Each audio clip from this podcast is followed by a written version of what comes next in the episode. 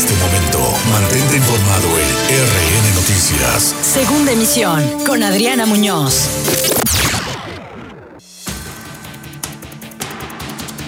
Es martes 5 de enero, soy Adriana Muñoz, los saludo con el gusto de todas las tardes. Bienvenidos a la segunda emisión de RN Noticias. Andrés Manuel López Obrador pide a Campeche y Chiapas reabrir sus escuelas para el regreso a clases. Este será prudente y sin riesgos, aseguró Esteban Moctezuma, secretario de Educación Pública. En junio podrían volver los estudiantes a clases presenciales, adelanta el gobernador de Veracruz, Cuitlagua García. El gobierno de Campeche confirma que no regresarán a clases presenciales en este mes de enero. En tanto, Chiapas se dice listo para regresar a las aulas, aunque se consultará a los padres de familia. Llegan dos nuevos cargamentos de vacunas contra el coronavirus a Ciudad de México y Monterrey, Nuevo León. Realizan trabajos de desinfección en el Poder Judicial de Veracruz. La Comisión Federal de Electricidad reconoce que presentó un documento falso para justificar apagón masivo. Ya se investiga, afirma Manuel Bartlett. Rechaza la CFE riesgo en la central Laguna Verde. Concesionarios de centros de verificación en el estado amagan con ampararse tras nueva ley que los convertiría en empleados estatales. Argentina impone toque de queda ante nueva oleada de contagios. México es el primer lugar de los países de América Latina con mayor número de población vacunada contra el coronavirus. Anuncia el gobierno de Veracruz otra reestructura a la deuda pública del Estado. Este miércoles 6 de enero llegan los Reyes Magos.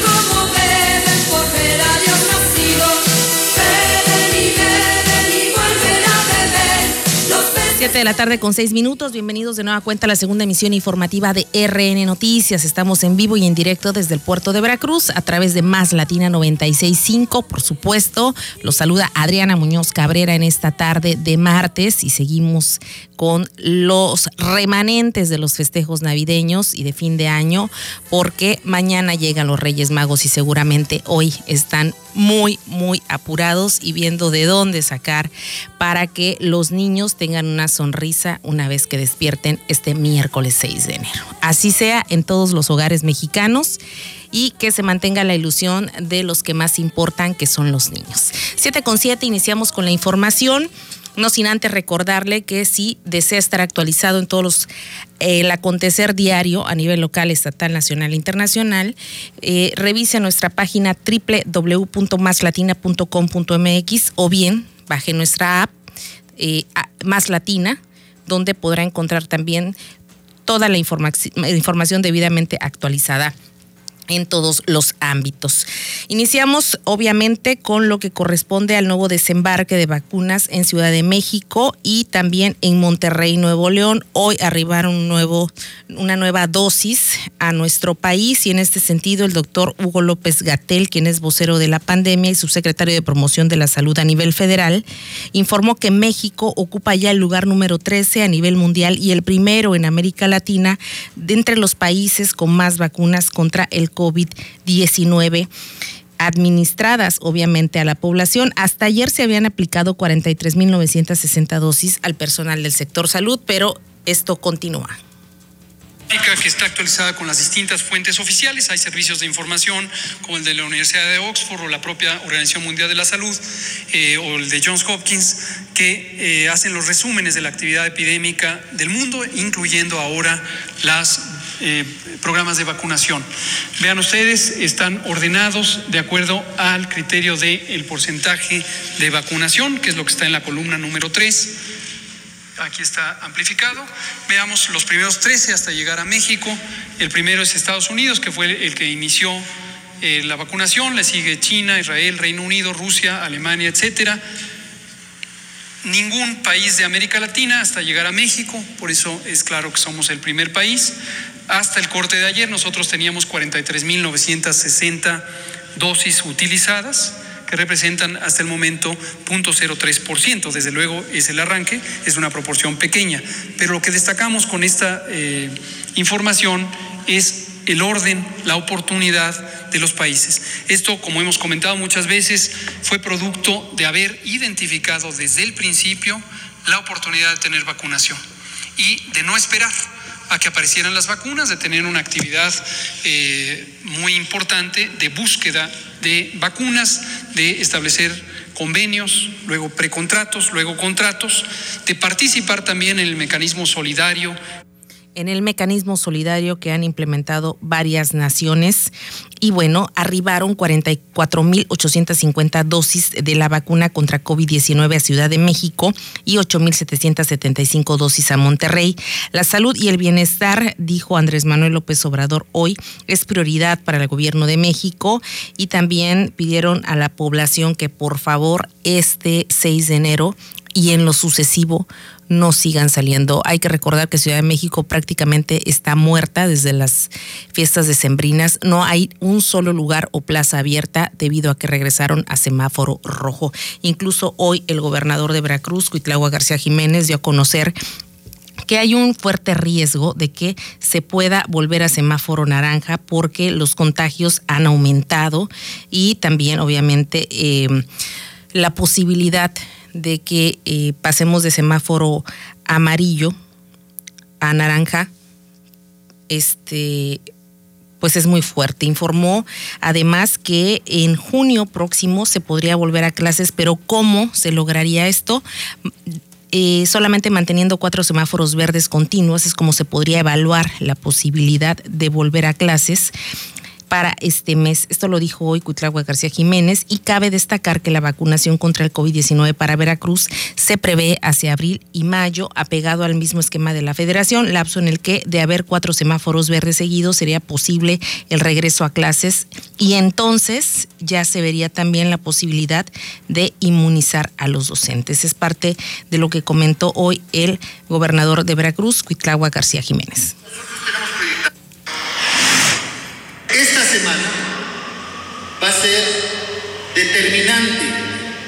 Le pedimos a la sociedad que cuide, extreme precauciones para detener la aceleración de contagios del COVID. Los ocho municipios que están en rojo tomen las medidas, los alcaldes. Se van a agregar cuatro municipios que ahorita están en naranja, pero que están empujando hacia arriba la hospitalización. Alapa, Poza Rica, Veracruz y Orizaba.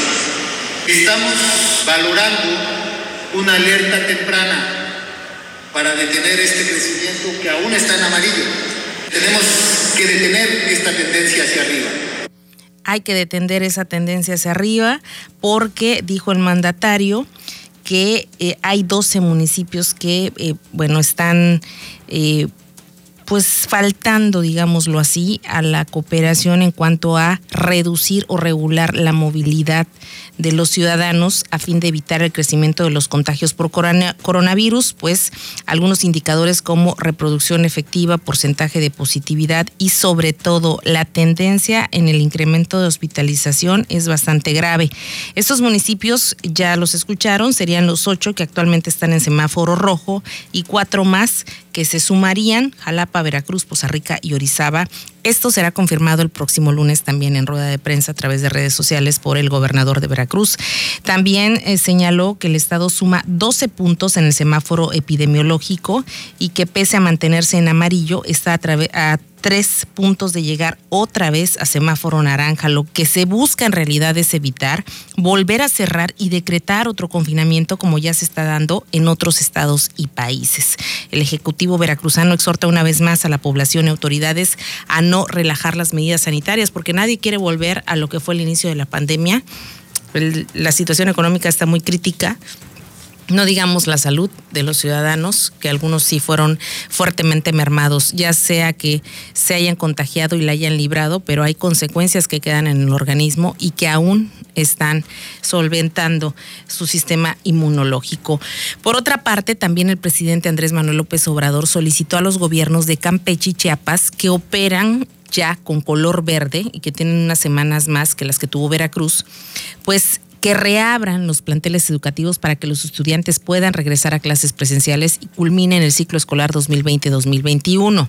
Para ello, el presidente planteó que sus profesores sean los primeros en recibir la vacunación contra el coronavirus. En septiembre pasado, Campeche fue el primer estado del país en pasar a color verde en el semáforo epidemiológico y lo siguió Chiapas en noviembre. Hasta el momento, estas entidades siguen así, a diferencia de Veracruz, por ejemplo, que volvió a semáforo amarillo. Lo que comentó el gobernador de Veracruz, Cuitlagua García Jiménez, pues ya lo acabamos de escuchar, la postura de su gobierno, en tanto que en Campeche luego de que el presidente Andrés Manuel López Obrador pidió abrir las escuelas de esta entidad debido a que está en semáforo verde, el secretario de Educación de dicho estado, Ricardo Co. Cambranis, afirmó que la entidad está analizando la posibilidad, aunque advirtió que no será este mes de enero cuando los alumnos vuelvan a las aulas. Esta mañana, López Obrador pidió a Campeche y Chiapas volver a abrir escuelas e incluso ofreció a los maestros la vacuna contra el COVID-19 para que esto sea una posibilidad, a lo que el funcionario estatal afirmó que se está analizando analizando. Chiapas. Chiapas se encuentra también en color verde en el semáforo epidemiológico y están listos, dicen las autoridades estatales, para reanudar clases presenciales, pero antes se consultará a docentes, padres de familia y autoridades de salud. Esto lo dijo José Luis Hernández, subsecretario de Educación Federalizada del Estado. Detalló también que se va a considerar la opinión de padres de familia y se coordinarán con autoridades del sector salud estatal y federal para decidir cuándo abrir de nuevo las escuelas en caso de que esto ocurra después del llamado del presidente Andrés Manuel López Obrador. Como se ve, no será una tarea fácil, será bastante compleja y un riesgo al final del día porque ni hay vacuna ni está un trabajo de contención ya bastante concreto en lo que se refiere al Estado mexicano y varias entidades pues están en el riesgo o en la tablita de pasar o regresar a la semaforización considerada más grave en los índices sanitarios. Siete de la tarde con 16 minutos, vamos a una pausa y regresamos. Un momento regresamos con el noticiero que informa verazmente a Veracruz. RN Noticias. Estás escuchando RN Noticias. 7 de la tarde con 21 minutos y como le decía, los Reyes Magos están por llegar. La Secretaría de Educación de Veracruz concluyó con la colecta Dona un juguete, Dona Amor. Lograron recolectar entre las 12 delegaciones regionales de la Secretaría de Educación de Veracruz cerca de 20 mil juguetes. Por tercera ocasión, la Secretaría de Educación de Veracruz convocó a la colecta Dona un juguete, Dona Amor, a fin de llevar obsequios a pequeñas zonas marginadas del Estado en el marco del Día de Reyes. Mediante la contribución de trabajadores de la dependencia, las 12 delegaciones regionales y directivos de los tecnológicos fueron reunidos 20 mil regalos que serán repartidos a niñas y niños de educación básica. Al cierre de las actividades, el secretario, subsecretario y directores de áreas agradecieron la participación de todas las personas interesadas en brindar felicidad a la niñez en esta fecha tradicional. Para RN Noticias, Selene San Pedro. 22, gracias Selene San Pedro, y también inició el pago del impuesto predial en todos los municipios del estado de Veracruz.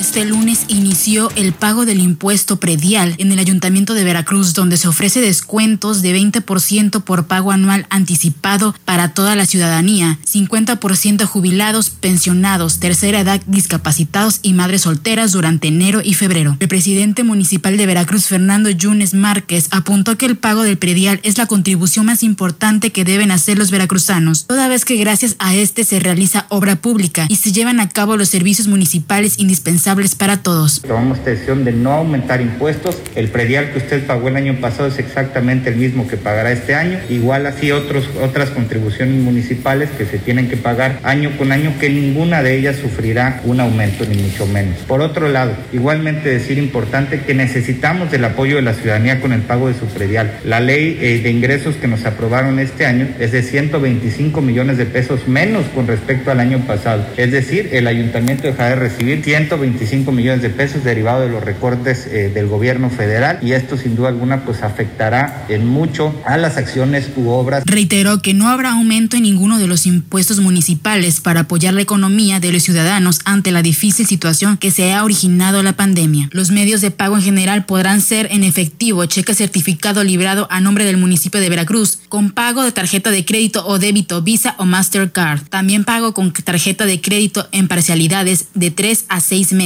Para RN Noticias, Elena San Pedro.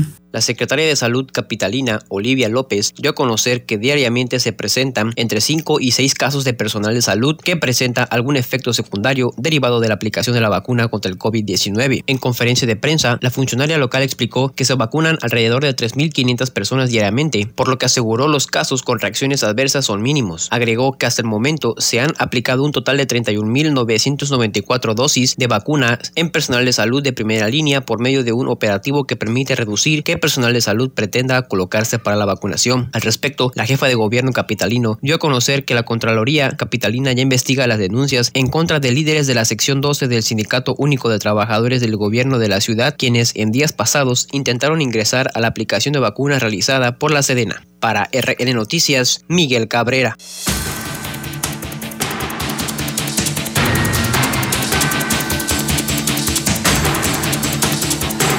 7 de la tarde con 24 minutos. Gracias, Miguel. Y estamos en la línea telefónica con la consejera del organismo público local electoral, María de Lourdes Fernández Martínez, a quien doy la bienvenida. Muy buena tarde. Hola, ¿qué tal? Buenas tardes, Adriana. ¿Qué tal? Consejera, pues muchos temas que ya están prácticamente avanzando en boga, bastantes asuntos que atender con este periodo electoral que prácticamente ya comenzó. Claro, sí.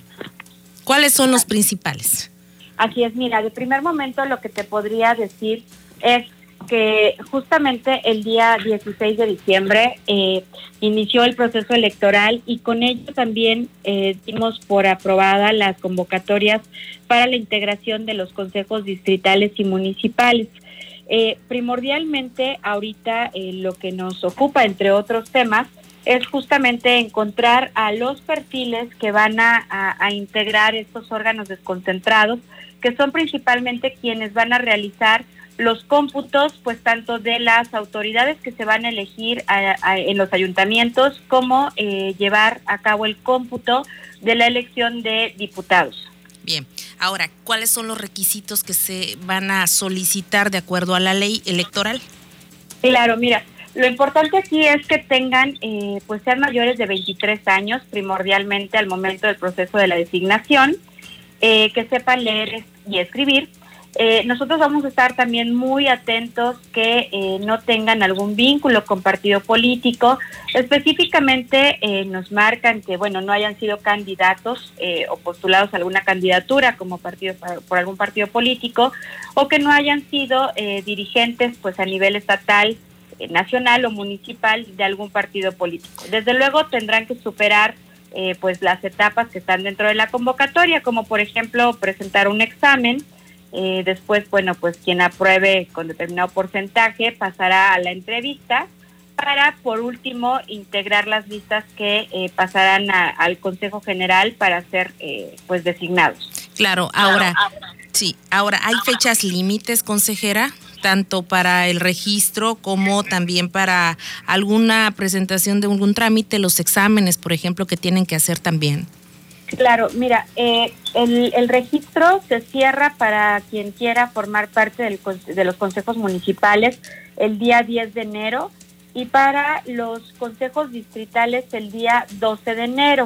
El examen se tiene programado para el día 16 y eh, lo que te puedo comentar es que pues invitaríamos a la, a, la, a la ciudadanía para que no espere hasta el día 10 o hasta el día 12, sino que pues se pueda registrar, aún está a tiempo y eh, es importante comentarte también que si tienen alguna duda o inquietud, pues tenemos también a disposición eh, pues teléfonos que están publicados también tanto en la convocatoria para que nosotros podamos apoyarles en su registro de inicio a fin.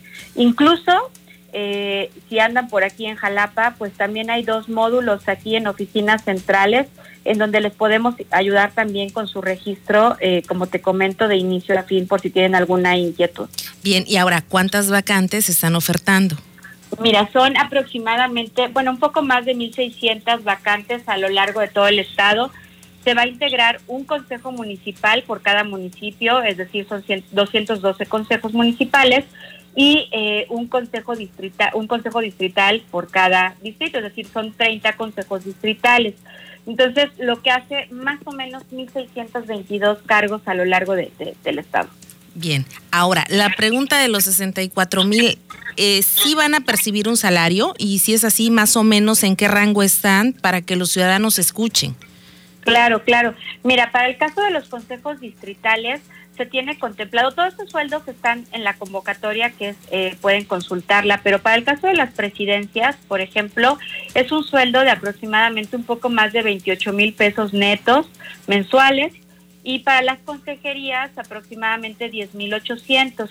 Y para el caso de los consejos municipales, eh, como, como, como se van a conformar, eh, digamos, consejos municipales de distinto eh, tamaño por el, por el tema de la cobertura o alcances del número de casillas que van a cubrir cada consejo, hay presidencias desde los 27.100 hasta los 7.600 y consejerías que van desde los sueldos eh, mensuales de 10.400 a 5.100. Nada mal, sobre todo en esta situación de pandemia donde ha habido mucho desempleo, mucho despido y que, bueno, ahora se presenta una ventana de oportunidad para los ciudadanos que quieran o estén interesados. Claro que sí, Adriana, fíjate que efectivamente es una gran oportunidad pues eh, laboral, desde luego, pero como ciudadanos pues también es una gran experiencia poder participar eh, pues como parte de la autoridad electoral pues realizando estos cómputos como te comentaba y pues estar muy de cerca vigilando pues eh, todo el desarrollo del proceso electoral. Claro, una elección concurrente y además histórica porque nunca antes se habían elegido tantos cargos o se van a elegir tantos cargos de elección popular como en junio próximo. Así es, fíjate que como bien lo comentas, pues están, se juntan, digamos, tanto la elección de ayuntamientos como la elección de, de diputados. Entonces, es una elección histórica y aparte de todo, pues con, con matices eh, muy peculiares, ¿no? Claro que sí. Pues algo más que desea agregar, aparte del exhorto que ya hizo a toda la gente que nos está escuchando a través de esta frecuencia a nivel estatal y aparte resaltar, ¿no? Que la propuesta en sí es interesante por lo que ya comentamos. Claro, fíjate que me, me, faltó, Adriana, si me permites. Claro que eh, Generalmente nos hemos enfocado en las presidencias y en las consejerías, sin embargo, también hay cargos para vocalía de capacitación y vocalía de organización electoral y quien va a fungir también como secretaría del Consejo. Los sueldos, la verdad, también son muy buenos. Por ejemplo, para el caso de las secretarías eh, son de 24 mil pesos y para el caso de las vocalías de 21 mil pesos, en el caso de los consejos distritales. Y para el caso de los consejos municipales también van, digamos, desde los 5 mil pesos hasta los 20 mil pesos, por ejemplo, para el caso de las vocalías, y las secretarías desde los 6 mil a los 24 mil pesos aproximadamente. Entonces, son sueldos también, eh, pues, bastante atractivos. Y lo único que me, me gustaría eh, remarcar eh, eh, a la ciudadanía es que todas y todos pueden participar. Eh, eh, realmente a veces se tiene la idea de que esto, eh, pues digamos, ya está planeado. Quiero comentarles que lo importante aquí es que pues nuestros vecinos, tus vecinos, los vecinos de gente que conocemos pueden participar y todos pueden llegar a formar parte pues de estos consejos municipales y distritales y que no esperen, de verdad que no esperen al cierre del registro. Bien, ahora nada más, estos cargos serían durante el proceso electoral. Así es, durante el proceso electoral, la idea es, eh, bueno, nos marcan aproximadamente de febrero a julio para los distritales y eh, los municipales de marzo a septiembre pues qué mejor oportunidad de tener algo fijo, al menos durante unos meses que esta pandemia, esta emergencia sanitaria, pues todavía está incierta, así como la situación que vamos a vivir en materia económica en los próximos meses en el país. La misma elección será típica por esta emergencia sanitaria. Consejera, muchas gracias. Muchísimas gracias a ti, Adriana, por permitirnos llegar a través de tu audiencia con esta invitación. Descarguen la guía a los ciudadanos y ciudadanas que, vayan a participar, estudien y aparte también tenemos ahí la trivia electoral, que es una aplicación en donde pueden poner a prueba pues sus conocimientos también. ¿Dónde descargan la guía? Ah, la guía la pueden descargar en la página del OPLE. Incluso también al momento del registro hay un link que los puede guiar a esta descarga y eh, con esta guía van a poder, pues desde luego, eh, tomar todas las bases para poder presentar su examen. Y la trivia electoral que te comento es una aplicación que, eh, que, bueno, apenas publicamos, sacamos hace unos días y la pueden descargar en, en, sus teléfonos y pues en forma de juego poner a prueba sus conocimientos electorales. Bien, pues ahí está la invitación, muy interesante y aparte muy oportuna. Dinero que en estos momentos nadie nos regala. Gracias, consejera, que tenga muy buena tarde. Gracias, Adriana. Igual para ti, una bonita noche. Gracias. Igualmente es la consejera del organismo público local electoral, María de Lourdes Fernández Martínez. De verdad, en estos momentos difíciles, una buena ventana, una oportunidad única, seis meses con un sueldo fijo. Simple y sencillamente tienen que realizar un examen pasarlo y cumplir con los requisitos, principalmente el más importante que es, que es más bien ser ciudadano mexicano y veracruzano, no estar afiliado a ninguna fracción política. Y para cerrar, hoy la Comisión Federal de Electricidad informó que ante el corte de energía del pasado 28 de diciembre a causa del incendio de un pastizal en Padilla, Tamaulipas ya se investiga lo relacionado con el oficio que se presentó para explicar el hecho. Documento que reconoció es falso. Durante la tercera conferencia sobre el desbalance en el sistema interconectado nacional, el director general de la Comisión Federal de Electricidad, Manuel Barlet, detalló que se investiga profundamente lo ocurrido y quién hizo el documento, así como los responsables. Escuchemos.